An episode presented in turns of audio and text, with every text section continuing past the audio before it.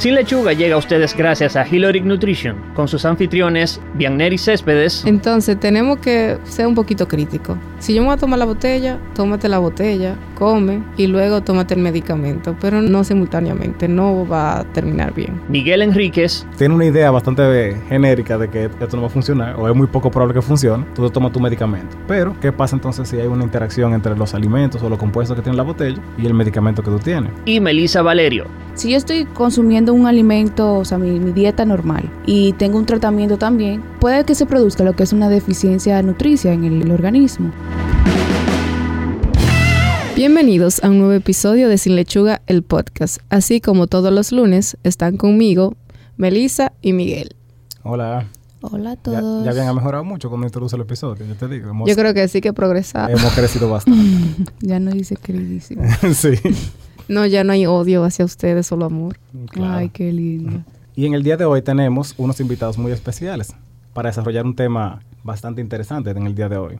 De hecho, la, la, persona que nosotros tenemos hoy fue la primera persona que nos invitó a lo que es el mundo del podcast. ¿Quién nos motivó? ¿Quién nos motivó, verdad? Ella es médico y docente en la Pontificia Universidad Católica Madre y Maestra, además de que es el host del, del famoso podcast de medicina Ampicilina 500. Y en ese ella responde, como ella dice, todo lo que le preguntaste al doctor Google, pero con base científica y usando la mejor evidencia médica. Con ustedes y nosotros, Catherine Calderón. Gracias, gracias por lo de famoso. Algún día llegaré a, a, a los niveles de sin lechuga. Ah, oye, Tienes que calmarte. no, pero también nos acompaña del mismo universo podcast de nosotros, eh, Rafael Vargas, que es periodista, productor de radio, y el máster que hace posible que ampicilina y sin lechuga, ¿verdad? Puedan, existir. Lleguen todos los días. Ahí tiran, tirando los hilos ahí, como, como las marionetas. sí. Armando los rompecabezas. Y nos vamos a aplaudirle a Rafael. Claro, claro. Sí, sí, Rafael que nos saca todo. Una ovación de pie. Porque ustedes quieren. Sí. Ay, sin presión, sin presión. No, no te Sin calientes presión. con Rafa. No, no. Bien, entonces en el día de hoy hablaremos sobre un tema muy común y muy vivido. Yo sé que eso es algo que trasciende la cultura, pero en realidad de dominicanos nosotros, la gran mayoría lo tiene que haber vivido por lo menos una vez. Y es sobre las famosas botellas. Melissa nos va a contar su, su experiencia con esas botellas así. Pero la botella de la botella de la, del No. guacalito. No, no. O- no. No, No, no, no, no, no. Ustedes saben que siempre que uno está enfermo, aparece una abuela, una tía, la vecina, que te dice, mira, tómate este remedio, venga, prepárate una botella para que se te quite la gripe, esa gripe que un, muy malo. un porque-". orujo. Sí. En mi casa había una botella. ¿Qué que- es orujo? que yo- Espérense porque ustedes se van volando. ¿Qué es un orujo? Un orujo es eso mismo, pero con una tapita de ron Ah, Oh. cargado. cargado. Ah, Entonces se te quita la gripe y se te quita todo. Y te da sueño. Esa, esa, eh, quien te recomendaba la botella tenía un, un- un buen bar, Un ¿verdad? orujo. No, es bueno saber que tiene especificaciones la botella. y la cosa. No, ah, nuevo término, orujo, y no vino de bien. Hablótenlo. No, no, pero Orujo. hay que anotar el glosario. Hablan conmigo. No, en mi casa había una botella que tú me veías a mí así con fiebre y malo. No, yo, yo, yo estoy sano. para que no me dieran eso. Sabían malísimos. Es una cosa que no podía beber. O sea, de chiquita yo era muy enfermiza y siempre aparecía gente. O sea, todo el que, o sea, me internaban mucho, me hospitalizaban mucho. Y siempre aparecía la gente con un remedio y un remedio y un remedio. De verdad, yo de chiquita era muy mala comedora, muy mala comedora. Y era como, cada vez que yo escuchaba a una gente que le decía a mi mamá o a mi papá, de que, ay, dale tal cosa, yo nada más me quedaba como por dentro, como, Dios mío, en serio, va a venir más gente a darme cosas que saben malísimas. Tú sabes que es lo interesante, que esos remedios, ahora que tú mencionas eso, son, son la panacea de la medicina. Puedes Sí, tener todo. cualquier cosa, cualquier cosa. Un uña enterrada, gripe, la gente siempre tiene un remedio. fiebre, Sí. y eso funciona para todo. Y déjame decirle que las botellas, algunas eh, se preparan con unos palos, con palos dentro que los dejan fermentar. Y Como la mamá Juana. Mamá Juana. Más o menos. Y también eso es como una forma o hacen como una especie de brebaje, la preparan en un caldero. Hay uno de los vigilantes de este edificio precisamente, que es su esposa, él me había contado, hace las botellas y él me dice que no es de cualquier palo.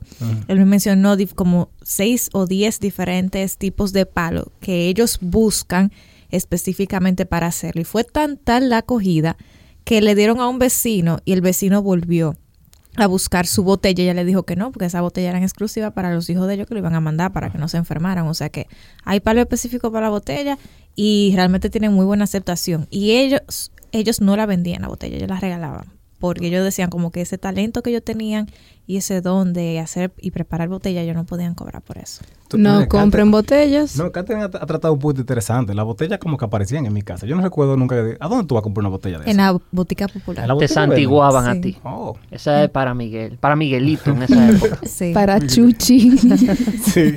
Esa Realmente- cosa va a quedar conmigo para todo. Mira, realmente lo que tú dices es cierto. O sea, en mi casa es como intercambio. Mami hace una botella. Entonces, ah, tu mamá es botellera. Ah, con razón. ah, ella es brevajera también. Vamos a dejar eso en los talentos ocultos de mi madre. eso no se dijo.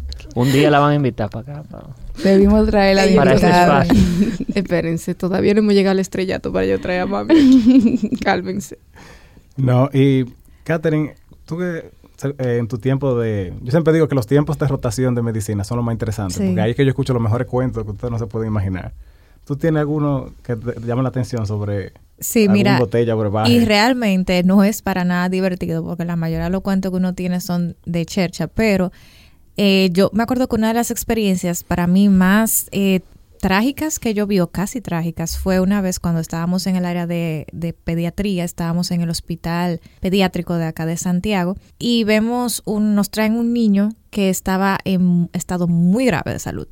Él era de unos tres o cuatro meses y lo habían llevado a la unidad de cuidados intensivos porque estaba intoxicado. El niño estaba sumamente deshidratado e incluso tenía hasta un color verdoso en la piel. Wow. El niño llega y nos explica, eh, obviamente uno en ese momento era no era nadie, sino que simplemente leía el récord, se quedaba verificando los pacientitos, pero nos explicaron en esa ocasión que el niño ah, estaba intoxicado y en ese estado de salud porque le habían dado un té de jícara de guayaba. El niño había tenido un cuadro diarreico, tenía diarrea, entonces la guayaba de por sí, cuando se dice popularmente que tiene propiedades antidiarreicas, entonces le hicieron un té de la jícara de la guayaba y eh, el niño a partir de ahí se deshidrató, comenzó a vomitar, se puso peor y eso tu- y por eso tuvieron que ingresarlo. Afortunadamente el niño se salvó, pero si esos papás hubiesen durado tres o cuatro horas más, el niño se muere porque él llegó bastante mal. Entonces, yo creo que eso nos ilustra de que eh, las botellas no siempre son saludables porque uno no sabe. Primero no conoce qué le ponen. Lo segundo es que los, lo que le ponen, tú no sabes cómo va a reaccionar. Puede ser que sean ingredientes que sean inestables cuando se pongan en contacto con algún otro. Y la gente tiene la creencia eh, errada de que todo lo químico es malo. Es malo, eso es verdad. Y hay una quimiofobia intensa en los medios y sobre todo ahora que estamos otra vez volviendo a todo lo de la na- eh, natural, que todo debe ser non-GMO, eh, Orgánico. organo- orgánico, libre de todo. Cuando la, la verdad es que todo tiene químicos. Eh, el hecho de que sea procesado no significa que sea malo en realidad. No, claro que sí. Y eso es un tema que puede llevarse en un episodio entero, o sea, eso se puede hablar durante toda la vida, pero es importante recalcar ahora que Catherine hace esa historia, de que siempre que hablemos de niños es lactancia materna exclusiva hasta los seis meses. O fórmula en su defecto, si es fórmula que Bueno, le dependiendo de la, de la situación, ¿verdad? Pero no, o sea, no, se- no, no nos pongamos creativos dándole de que té, agua de azúcar, Agua, agua, de arroz. Ni nada, siquiera agua, ni porque siquiera a agua, veces la ¿verdad? mamá le dan agua que, por ejemplo, hace mucho calor en estos meses de verano y las mamás se ponen a darle agua y realmente tú lo estás deshidratando. Todo lo que el niño necesita hasta los seis meses está en la lactancia, sea eh, de seno o, sea, o como de fórmula. O sea que nada de inventar, como dice Miguel. No, claro. Y bueno, ya Catherine nos contó su experiencia. Rafa, tú no, tú no pasaste por rotación en el, el hospital, pero tú tienes. No, alguna- rota- rotación en el hospital. ¿no? Él tiene conocimiento Pero- popular. Pero, tú con- en tu conocimiento popular, ¿qué tú sabes de brebaje, té, botella? De todo lo que todo lo que haya en la nevera con canela. En- tú lo calientas, lo hierves con agua y te lo bebes y eso te quita cualquier cosa. Cualquier cosa, se lo mezcla. Ese es el ingrediente secreto. el ingrediente Agua con limón para la diarrea. con canela. Eso co- eso corta la diarrea, como dicen. Ok. Sí, todo Así te da atravesar. Cuando te da atravesar. Todo lo cítrico corta, yo te puedo creer eso. Sí, eso es verdad. Sí, pero me dicen, eh, li- ¿cómo es? Limón y agua. O sea, porque si tú le pones azúcar ya es una limonada. No sé. Pero limón y agua. Y ya, y para adelante. No, así es. Bien, ya nosotros hemos como hecho una introducción general, pero vamos a entrar ya en materia. Y lo, primero y lo más, lo más interesante sería definir qué es lo que una botella, o sea, o a qué corresponde ese tipo de, de o sea, de brebajes. Eh, ¿Qué tú me puedes decir sobre eso, Melissa? Bueno, las botellas son bebidas que están hechas a, base de ingredientes que generalmente son plantas o alimentos en su estado natural. La mezcla resultante de, estos suelen ser sabores desagradables. Y en la antigüedad eran empleados como eh, para la superstición, hechicería, los chamanes y de fines medicinales O antisépticos. o antisépticos. No, es interesante que tú digas que es sabor desagradable porque la gente hace énfasis en eso. No, no, que son medic- los medicamentos buenos son los que saben malos, Sí. ¿verdad? Siempre lo digo. No, y en este país seguramente que hay una cantidad de hierba y de, y de palo y de no sé qué. Porque siempre está la historia de los taínos, de los veí, que cuando hacían el areíto se metían en un asunto como para vomitar y luego alucinaban y hacían, tú sabes, que lloviera o una cosa así. Sí. Ya tú, eso está... Si es que que- lloviera. no es que... Claro. Yo- Entonces ellos invocaban los seres. Por cultura Digo yo. nosotros somos muy supersticiosos. El Sí. dominicano tiene una mezcla muy, muy fuerte en ese Eh, aspecto. Si realmente, si tú te das cuenta, todos los países que de alguna, de una u otra forma tuvieron influencia africana tienden a ser un poquito más supersticiosos por la influencia de las creencias mágico-religiosas que ellos trae- trajeron. Exacto. Y yo creo que eso es parte de lo que le da como la, el atractivo, lo que son las botellas y esos brebajes, Sí. que tiene como un cierto... El efecto placebo. Yo iba a decir Ah, tú miticismo como de que... le- Yo te sí. lo dije que teníamos que mencionarlo, que Sí. es más, más placebo que otra cosa. Sí, pero hay cosas que no, el efecto placebo no te va a quitar. Porque no- entre la- todas las cosas que nosotros eh, nos dijeron de que funcionan por la botella, se mencionó hasta remedios para los riñones. Y yo no creo que el placebo te quite de que. Miguel, es que yo te dije que hay un elemento que no podemos competir. Ya es el efecto placebo o la fe con la que esa Mm. persona se toma esa botella. O sea, ¿cómo tú le vas a discutir que ella se sanó por el medicamento que ella estaba tomando? Porque es común que tú vayas al médico, tenga tu receta, le estés siguiendo y la botella. Exacto. Esa persona muy difícil va a aceptar que fue el medicamento, sino la botella. Sí, en verdad. Y eso Pero es no parte dejan- de nosotros. No dejan de tomarse los medicamentos. No, Gracias a Dios. Difícilmente. Ah, entonces, ese es otro problemita de que a veces tú no sabes qué tiene la botella. ¿Por qué? Porque hay unos, hay, hay algunas frutas, vegetales, hay algunas comidas eh, que pueden quitarle efectividad a algunos medicamentos. Entonces, si usted está tomando algo para la presión, pero al mismo tiempo se tomó una botella que tenía cierto ingrediente, pues entonces le va a dejar de funcionar tan bien. O al contrario, tal vez no le hace nada. Pero usted siempre, pero las personas siempre tienden a achacar el efecto a, a la botella, no al medicamento que tiene 20 años tomándose. Y ya que estamos hablando de las botellas, vamos a hablar de esos alimentos que suelen ser los principales ingredientes de, de las botellas. Ilustren, en sí. ilustren. ¿Cuál, ah, ya tú mencionaste la canela y el limón. Miguel, ¿cuáles tú conoces? ¿Con cuáles tú te criaste en tu casa? Que yo recuerde siempre la cebolla, la cebolla no falta. Ay, cebollín, sí. el Ay, sí. cebollín, el, cebo- famoso el cebollín, cebollín. también. Sí, la cebolla. La miel, la miel, eso. Y el rábano. No, en mi casa no era mucho de rábano. Que yo La melaza. La melaza. La cebolla y miel. La sábila. había- Pero hay, un- hay un hay- medicamento hay un que se llama un así. jarabe. Un jarabe. Exacto. La remolacha. La sábila. Eso es uno que. La Y, sábila. y la, y, la, y la emulsión de Scott. Aceite de hígado de bacalao. El aceite de hígado de tú dijiste bacalao. eso me llegó la cancioncita del anuncio de la... de- Mm. Yo no recuerdo nada. Yo. No, y ahora, ahora son mejores, porque antes de- ahora tienen sabor y cosas. Antes es que me dan a mirar como plain, así como sabor, gener- un- sabor de medicamento. sabor genérico. Somos viejos que tuvimos que pasar trabajo sin Emulsión sabor. de Scott. Sí. En dos botellas, una grande y una chiquita. sí. El jugo de orégano. Jugo de orégano. Jugo de orégano. Sí. Wow. Jugo de orégano. Pero ¿a, dó- a- a dónde y a quién y por qué?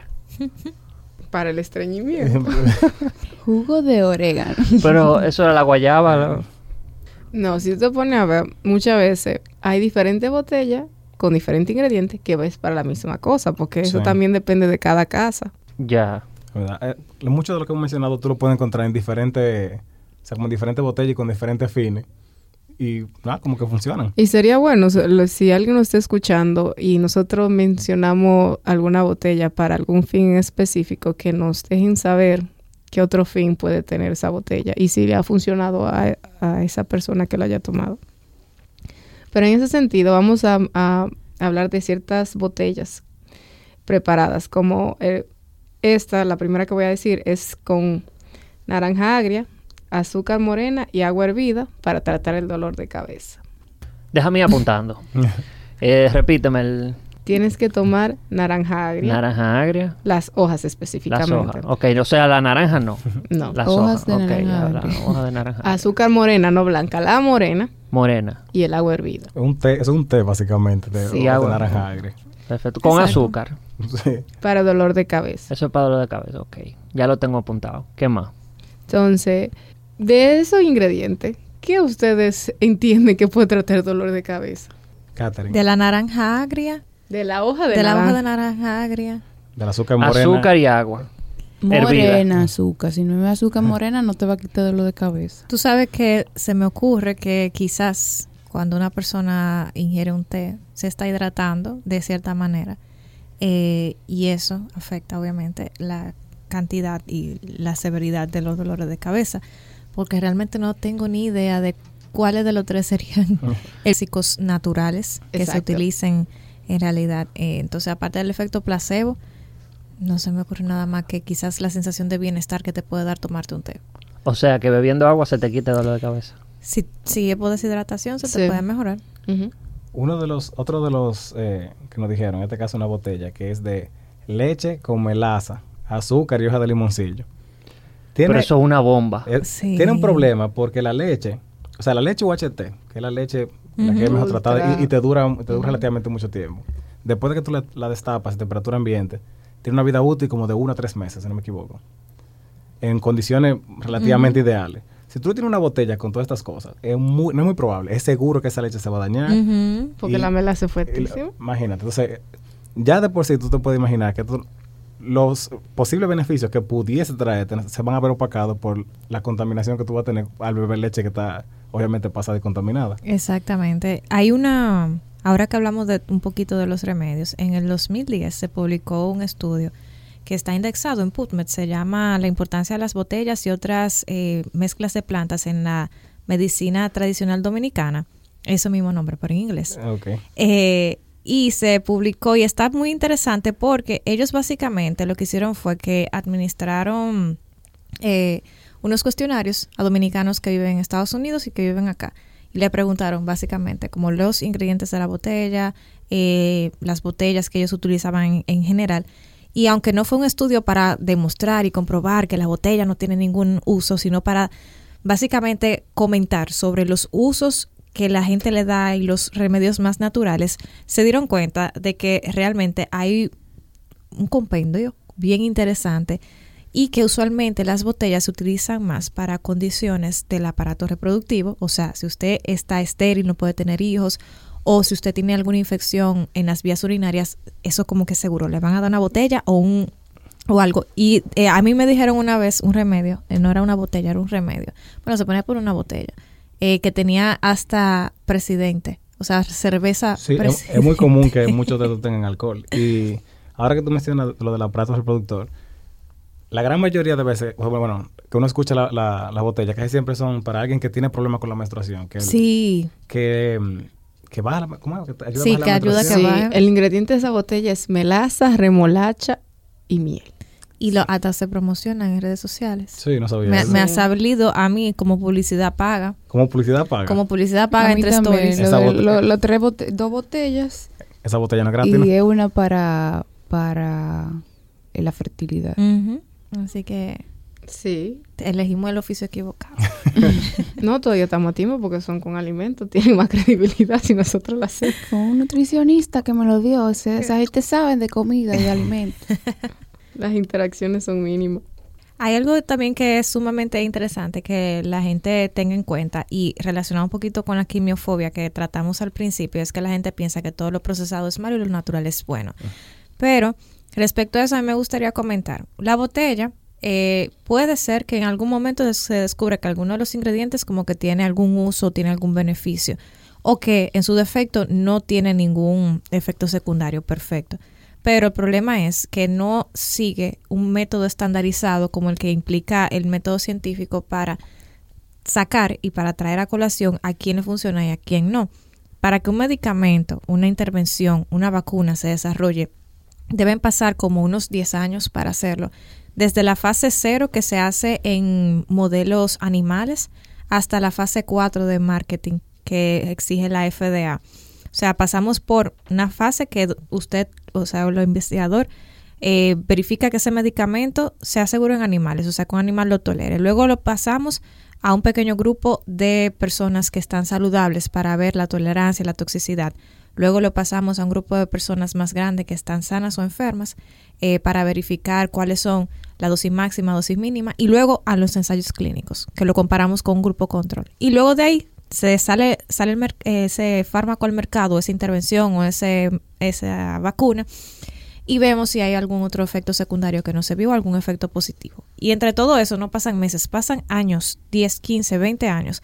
O sea que para un medicamento aprobarse, toda esa, todos esos químicos, como la gente le llama, pasa un proceso bastante riguroso, que perfecto, sí, le cuesta dinero a Big Pharma o a las compañías farmacéuticas, pero que nos, pero ya está más que probado a quién le funciona y a quién no. O sea que por ahí tenemos que cuidarnos un poquito de la famosa botella IT. Quizá no le haga daño, pero usted no sabe cómo va a reaccionar en su cuerpo. No, totalmente de acuerdo. Y de hecho, uno de los aspectos que nosotros queremos tratar que va de la mano con, con eso que tú muy bien acabas de plantear, y con engloba también lo que es la botella, que es la interacción que hay a veces entre los fármacos. Tú lo mencionaste un poco al principio, pero lo vamos a desglosar un poco más ahora. Entre los fármacos y los alimentos. Que al, inicio del episodio estuvimos mencionando que muchas personas, o porque a veces pasa que uno, uno se toma la botella por paz. Esa es una muy buena razón. ¿A ti no te ha pasado, Rafa, que tú tomas una botella por paz? Que tu mamá está tómate eh, eh, para la paz de mi madre. Sí, tómate no, este no, no, no, es para conservar las tradiciones familiares. También. Pero, entonces tú, obviamente, como sabes cómo funciona o tienes una idea bastante genérica de que esto no va a funcionar o es muy poco probable que funcione, tú te tomas tu medicamento. Pero, ¿qué pasa entonces si hay una interacción entre los alimentos o los compuestos que tiene la botella y el medicamento que tú tienes? Primero es que hay que tener en cuenta que esa interacción, si es alimento-medicamento, eh, va a afectar en su mayor parte al tracto gastrointestinal, porque obviamente estamos ingiriendo dicha botella.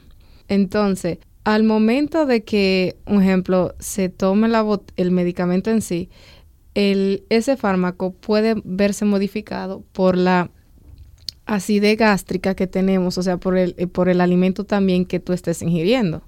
De mi parte, nunca lo liguen, no se lo tomen los dos juntos, por favor no tomen la botella al mismo tiempo que tomen el medicamento. Porque el estómago siempre se prepara ante... Cuando uno va a, comer algo, uno tiene como esa sensación de preparación, o sea, la acidez y todo eso.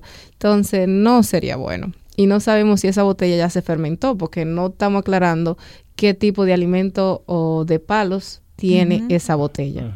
Entonces, eso puede eh, hacer que el vaciamiento gástrico se se adelante, se retraiga en presencia de dichos alimentos y como, o sea, y por consecuencia puede hacer que tú no absorba el fármaco. Exacto. Claro, o le saque provecho que tú andas buscando. Entonces, tenemos que ser un poquito críticos. Si yo me voy a tomar la botella, tómate la botella, come y luego tómate el medicamento, pero no lo no no simultáneamente, no va a terminar bien. Lo que pasa, como tú dices que es una parte de la tradición, es que siempre cuando tú tomas tu, tu medicamento, que bien, no, pero es que esto es lo que tienes que tomarte.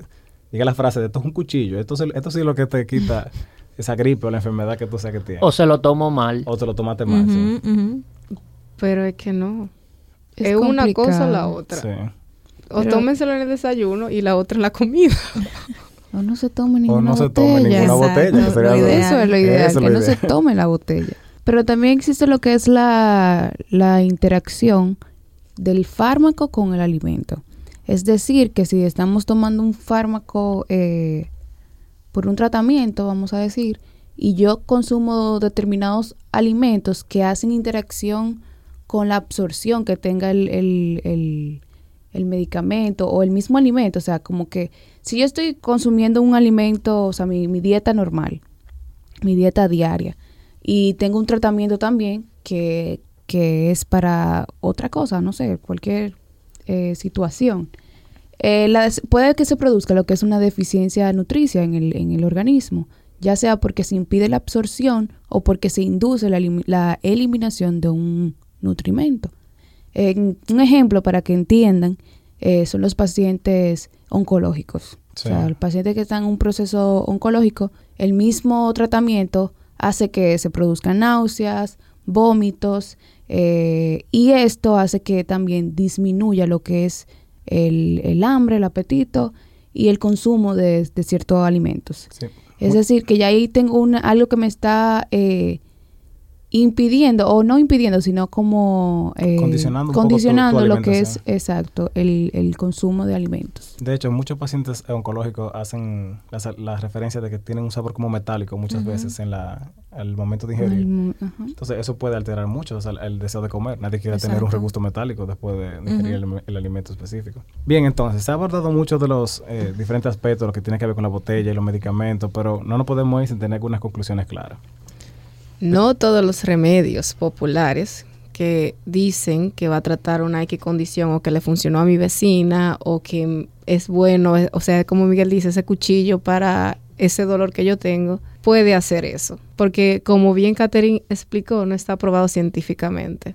O sea, está aprobado por generaciones de familias que no sabemos si también tenía un tratamiento convencional de, de antibióticos o de medicamento que requiera. Entonces, seamos críticos con lo que ingerimos. Es nuestro cuerpo. También es importante saber que combinar medicamentos y los brebajes no es recomendado. O sea, no, no mezclemos cosas que no sabemos qué son con medicamentos. O sea, siempre tener en cuenta que es necesario eh, separar ambas cosas. Y por último, es que aunque algunos brebajes sí pudieran tener algún efecto que podría ser beneficioso sobre algunas condiciones, no es recomendable arriesgarse porque de esa misma manera pueden tener también componentes que sean tóxicos o que no hagan daño de alguna forma que nosotros ni siquiera te- estemos conscientes.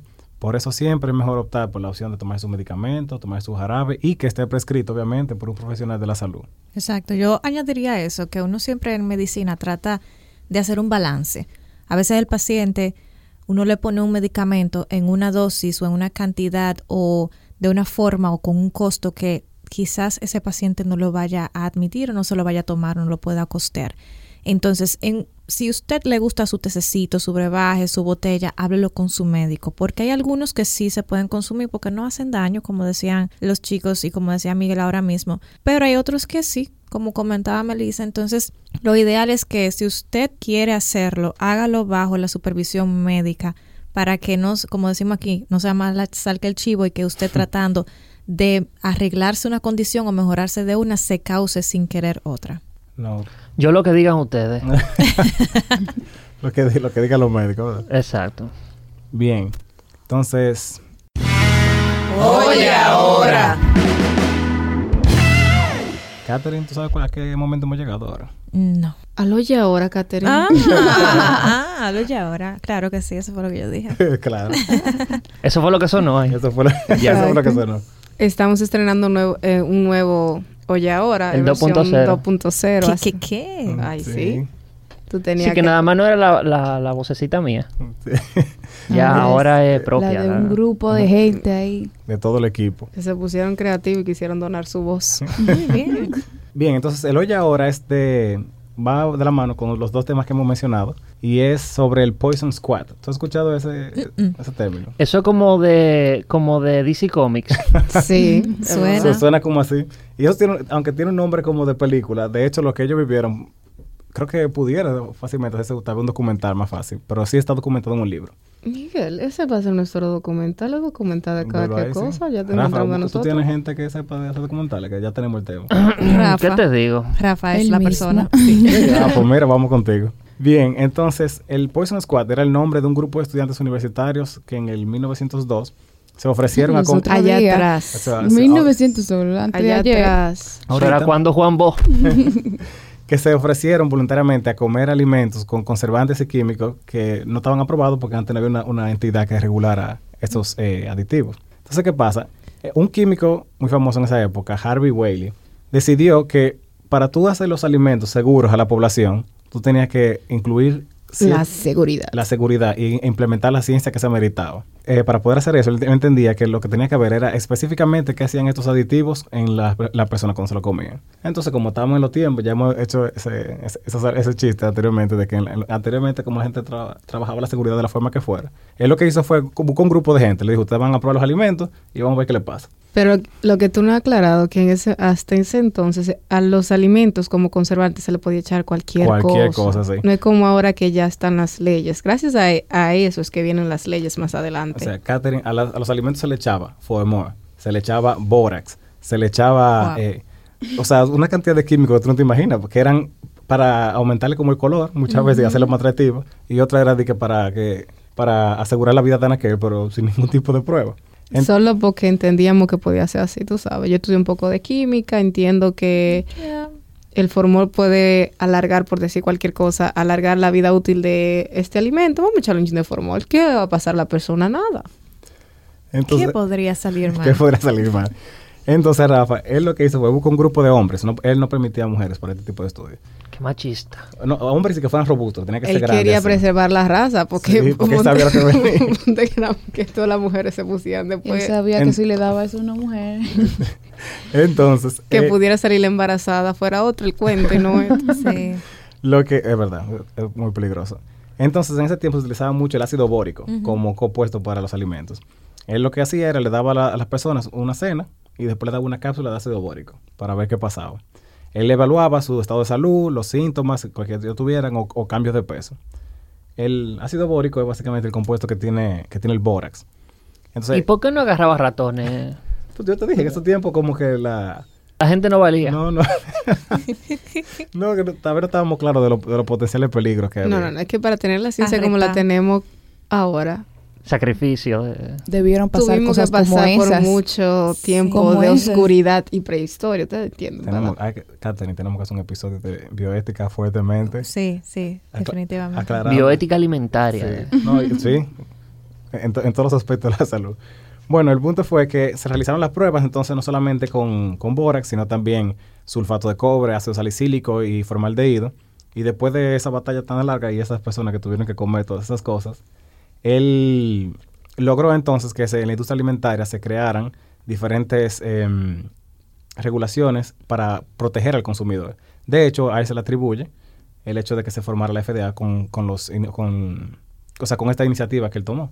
Wow, qué interesante. Sí, sí. Y nada, hemos llegado al final de nuestro episodio de esta semana. Queremos agradecer eh, especialmente a Katherine y a Rafa que nos han, nos han acompañado en el día de hoy. Muchísimas gracias por venir, eh, por aceptar la invitación. Aunque no fueron los primeros invitados, son los segundos. Que no, no. pero este es un buen featuring. Exacto. Claro. Ampicilina 500. Ustedes fueron No, nuestros. primeros invitados en el área de la salud. Exacto. Ah, Sí, exacto. claro. Ay, sí, lo primero. Siempre hay un primero. primero. Siempre un primero. en algo. Pero muchísimas gracias. Las puertas de Sin Lechuga están abiertas para ustedes. Rafa siempre está con nosotros. Lo que pasa es que ustedes no lo aquí. escuchan. Sí. Pero Katherine, aquí Gracias. cuando quieras puedes volver. Y nada, Hemos llegado al final de este episodio. Recuerda seguirnos en nuestras redes sociales como Sin Lechuga RD en Instagram y Facebook y en la plataforma de podcast de su preferencia. en la descripción del episodio podrán encontrar las fuentes bibliográficas que utilizamos para desarrollar el tema de hoy. Y al igual que las dietas, empezamos de nuevo el próximo lunes. Bye. Bye.